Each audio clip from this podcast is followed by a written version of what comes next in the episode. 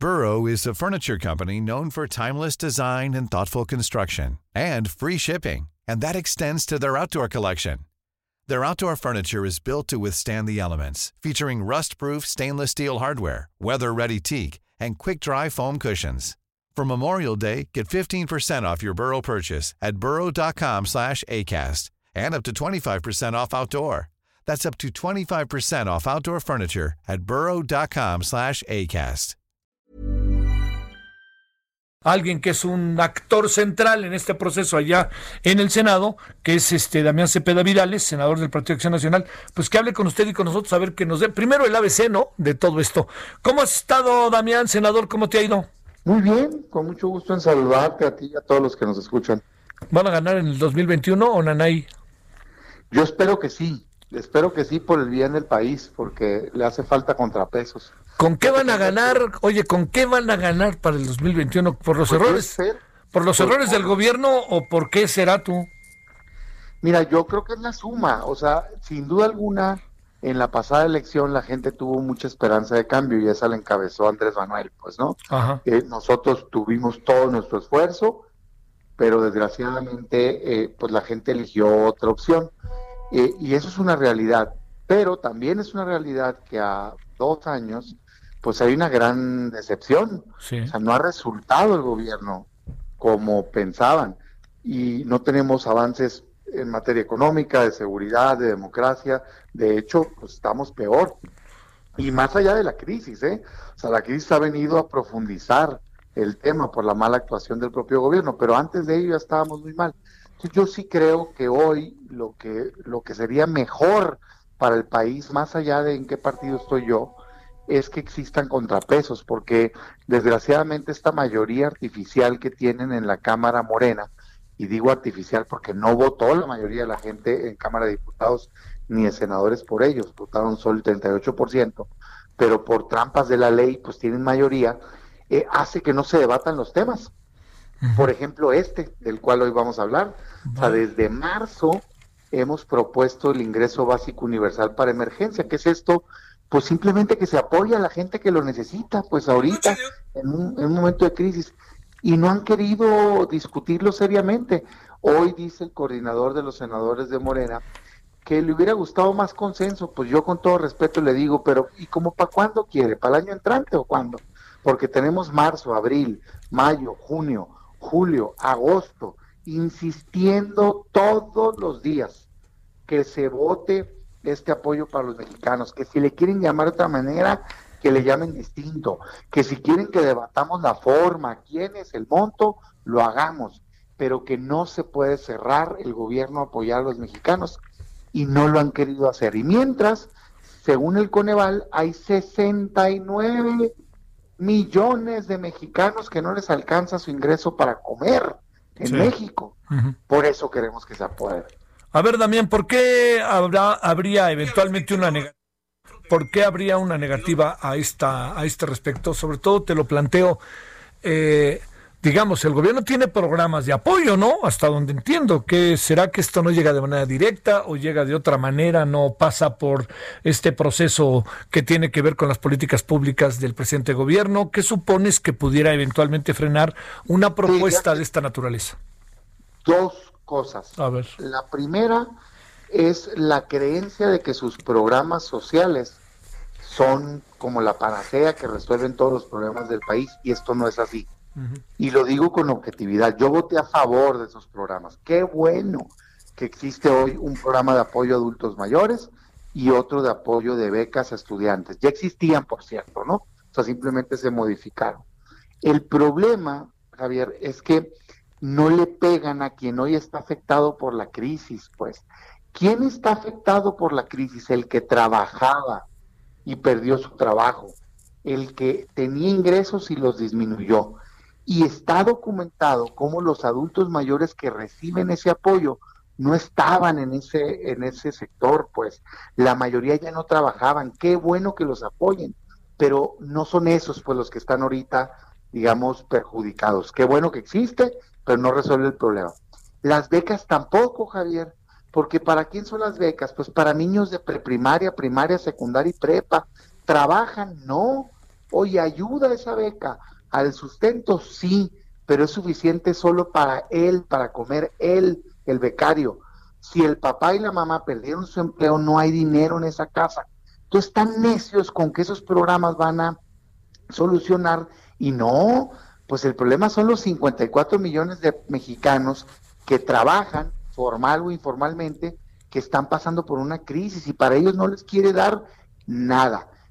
La segunda razón es porque está necio con sus programas, que dos bocas, que el tren Maya, que el aeropuerto Santa Lucía, y no quiere mover un peso del, del presupuesto, pues. Entonces yo lo que digo es, a mí me parecen un absurdo esos programas, no generan nada de competitividad, pudiera debatir uno a uno por qué no es lo correcto para el país, pero ni siquiera me quiero pelear en eso ahorita. Yo le digo, bueno, a ver, haz un corte de caja y destina todo el recurso que puedas. Dices que tienes 500 mil millones de pesos para la crisis, destínalo a apoyar a los mexicanos. Y si no quieres, puedes contratar deuda, Javier. México le alcanza para contratar deuda. Pero lo que no se puede es cerrar los ojos y dejar en un pico hubo, según INEGI, 12.5 millones de gente que perdieron empleo, Javier. No puede ser que el gobierno diga, no, no te quiero dar nada, hazle como quieras.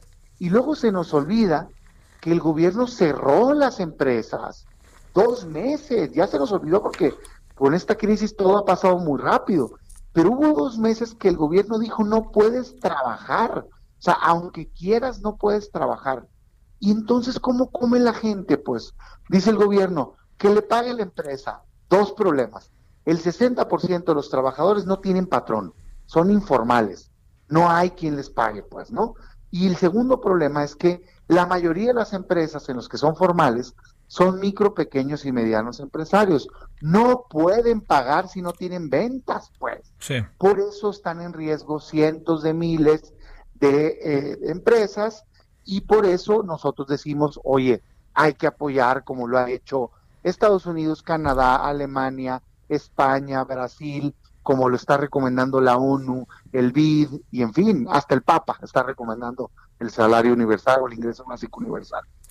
A ver, déjame plantearte para que estemos todos en lo mismo. ¿Qué significa ingreso básico universal? ¿De dónde saldría la lana? Cuánto tiempo estaría otorgándose, a quién se le otorgaría, en quién están pensando con esta propuesta que de alguna otra manera va sumando, ¿no? Además tiene que ver con lo que hizo la organización nosotros, con lo que otros legisladores han hecho. Nosotros ha hecho eh, Mauricio Merino hay un trabajo muy interesante, pero a ver, ¿qué significa, Damián, todo esto? Mira, el ingreso básico universal ha sido debatido pues, por muchos años, ya más de una década, a nivel internacional, y es una idea que se tiene de que por justicia todos los ciudadanos, digamos, de un país deberían tener un ingreso mínimo eh, garantizado. Que si se pagan impuestos, que de ahí se haga y que se redistribuya la riqueza. Esa idea nosotros la compartimos, está en la plataforma del partido, la propusimos en campaña, pero aceptamos que para hacerlo de manera permanente, para siempre y para todos, se tendría que dar una reforma fiscal y cambiar el gasto. Entonces estamos pensando en ella a largo plazo. Lo que hicimos ahora en marzo, cuando se vino la crisis, fue decir, ¿por qué no tomamos esta idea y la bajamos exclusivamente para cuando hay una emergencia, como esta, pues, para un momento de crisis? Y entonces, en el momento de crisis y solo durante el tiempo que dura la crisis, darle un apoyo parejo de al menos la línea de bienestar que dice el Coneval, el Coneval es el órgano que mide la pobreza en México, hace un estudio y dice que con 3.207 pesos alguien puede comer al mes y puede tener gastos mínimos asociados a vivir. Bueno, ¿por qué no darle a todos parejos, en este caso trabajadores formales e informales, para que tuvieran un mínimo y pudieran alimentarse y pudieran sacar adelante a su familia? Un mínimo. Esa es la idea ahorita adecuada a la emergencia. Otros grupos parlamentarios han presentado propuestas similares con otros nombres, renta básica, ingreso mínimo, el, la ONU le llama ingreso básico temporal, no importa, hombre. La idea es, queremos un apoyo para los trabajadores que perdieron su empleo, que vieron disminuidos sus ingresos, para poder sortear la crisis y entonces poder salir adelante. A ver, este, ¿cuántas personas podrían verse beneficiadas por este por esta política? Hay, hay, digamos, distintas visiones, ¿no? La visión más amplia es la nuestra. Nosotros decimos, todos los trabajadores formales e informales. Universo es 50 millones de mexicanos que trabajaban antes de la crisis y hay que dárselo a todos. ¿Por qué decimos que a todos? Porque si se lo das a todos, tendrías un efecto triple. Un primer efecto es apoyar al trabajador que perdió su empleo o que disminuyó su ingreso. Un segundo eh, eh, impacto, si se lo das a todos, sería al que sí está trabajando en una empresa, le permite sustituir salario y entonces respira la empresa. Ah, es como si apoyaras también a esa micro, pequeña y mediana empresa y puede tener liquidez y puede no quebrar y cuidarse ese trabajo. Y un tercer beneficio es que inyectas dinero en la economía y la gente va a salir a consumir. Y como tú sabes, el consumo es uno de los cuatro motores principales de la economía. Si la gente sale y gasta, compra algo, atrás de esa compra, imagínate una harina de trigo procesada, pues alguien lo sembró, lo cosechó, lo empaquetó, logística, mercadotecnia, venta.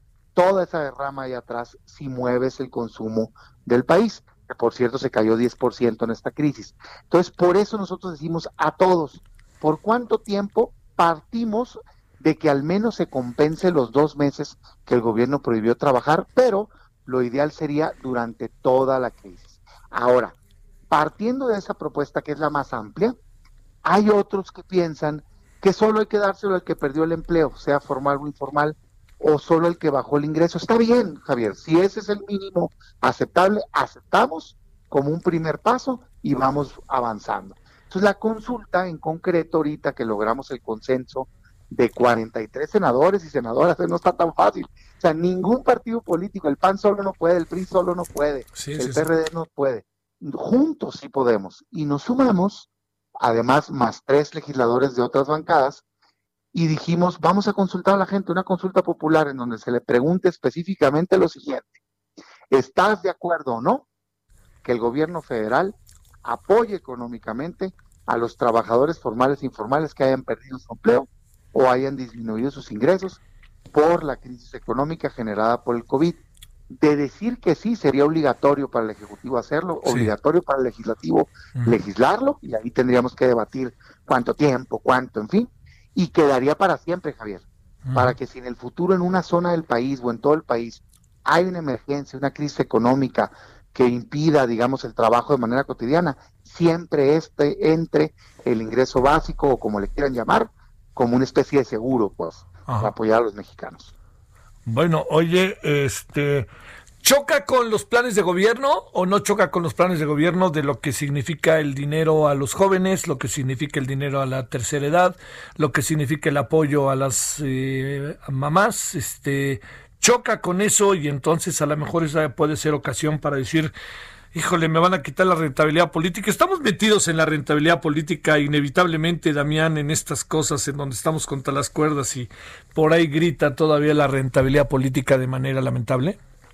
Fíjate que yo, hubiera pensado, a mí me tocó tener, digamos, el, honor de ser quien por primera vez lo presentó, digamos, en el Senado. Sí, lo recuerdo. Lo traía muy presente porque fui dirigente en la pasada campaña y traíamos esta propuesta muy central, pues, ¿no?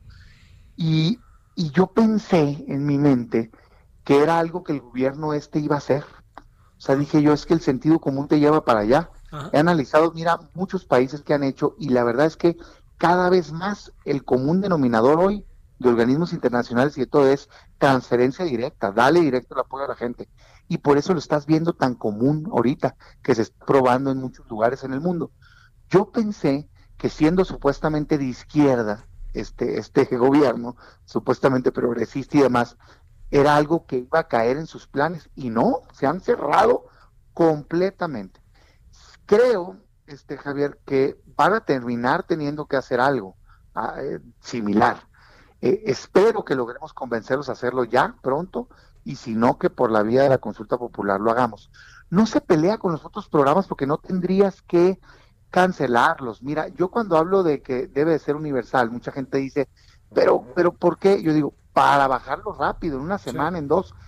Y lo que tendrías que hacer es decir, a ver, van todos menos los que ya reciben el apoyo, porque no vas a duplicar. Vamos a suponer que un adulto mayor sí trabaja, ¿no? ya recibe su apoyo de adulto mayor, pues claro que no es correcto darle doble, pues, ¿no? Pero eso tienes el padrón, pues, en el gobierno. Entonces no tiene por qué estar peleado. Yo creo que lo que hay es no querer mover un peso de las prioridades que el presidente tiene. Pero es que no están funcionando, Javier. O sea, el país pasa, el año pasado se atoró y no creció, decreció. Este año, pues ve nada más los números. Se estima menos 10%. Ha habido 12.5 millones de personas desempleadas según el INEGI. Entonces, no está funcionando, tienen que cambiar de estrategia. Y cuando me dicen a mí que no cansa, yo les digo, miren, por favor, hombre, me tocó ser presidente de Comisión de Hacienda, secretario de, Presupuesto. No, no, no me van a venir, así que no alcanza.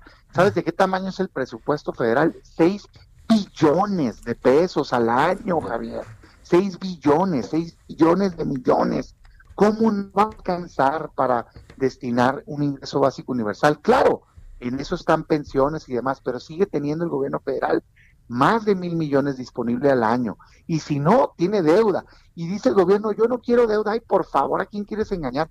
El año pasado un billón de deuda nueva tuvo. Sí, 600 mil directo el gobierno, más Pemex, más CFE. Entonces, no, la verdad de las cosas es que numéricamente, y el día que quieran lo debato, digamos, con quien quieran, claro que alcanza. Ah, claro, tienes que hacer una reorientación de gasto, tienes que dejar de, de gastar otras cosas, pero ¿qué es más importante que apoyar a la gente. Yo no, no me cabe en la cabeza cómo puede salir un dato como el del Coneval de 69 millones de mexicanos que sus ingresos no les alcanzan para la canasta alimentaria adecuada al mes y que el gobierno no diga, carajo, tengo que hacer algo, no, no me cabe en la cabeza. Por eso Estado insiste, insiste. Y hoy de veras que me da un gusto enorme que hayamos tenido esta suma de esfuerzos y mi reconocimiento para todos los legisladores que firmaron. ¿eh? ¿Va a pasar o no va a pasar? Yo espero que sí, Javier, porque mira, se tiene que votar en la Comisión de Gobernación y luego en el Senado. Entonces yo no, yo, yo de, veras, yo no me imagino a alguien queriendo poner su nombre y apellido, diciendo, que no. Sí, claro. ¿Verdad? Entonces vamos a dar el debate con toda fuerza. Y mira, es que gasto no se puede, dicen, adrede no le pusimos el monto, Javier, a la consulta, precisamente para que no nos dijeran eso. O sea, el, el derecho es el que van a hacer y ya después se tendrá que legislar al respecto.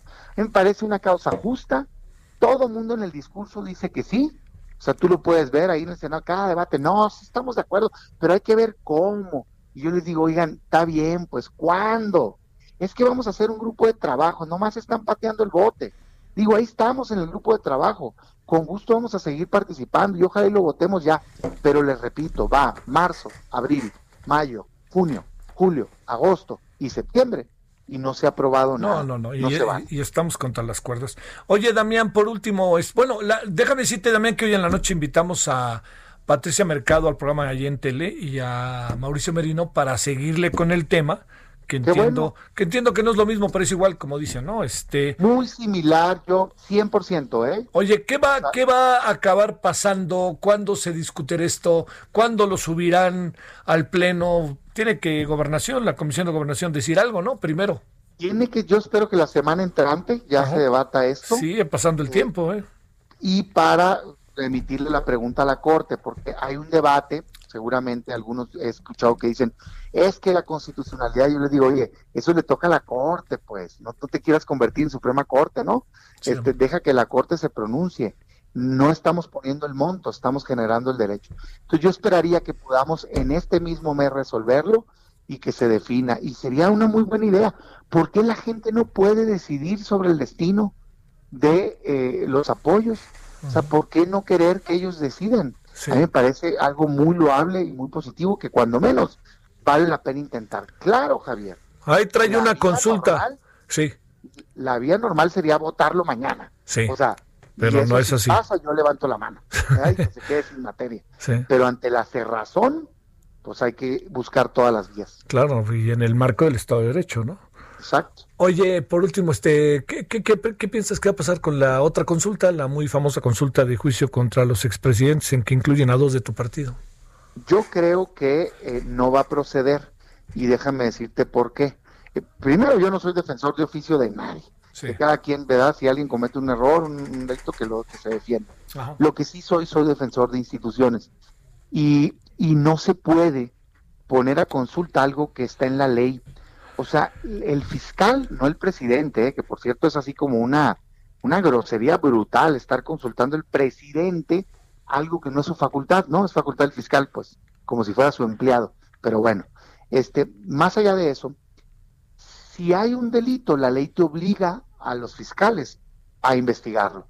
Y si hay elementos, obliga a procesar. No importa que diga, digamos, o sea, no es algo a consultar.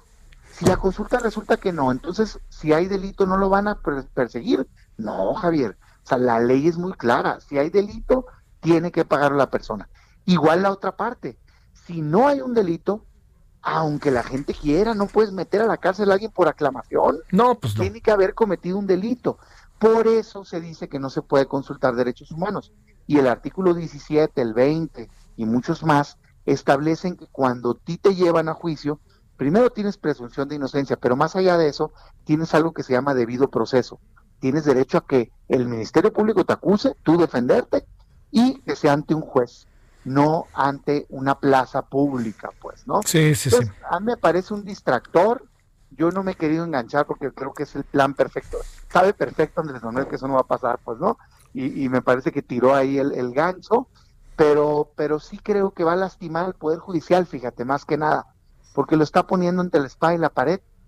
O sea, la Suprema Corte, si actúa pegada a derecho, si no interviene, digamos, el Ejecutivo, que yo no creo que pase y sería terrible para este país si eso sucediera, eh, si actúan conforme a derecho, la tienen que rechazar. Y al rechazarla, este, ya les generó todo un ambiente negativo, pues, ¿no? De, imagínate, ya lo estoy viendo, yo sí quería, pero estos de siempre no quisieron, ¿no?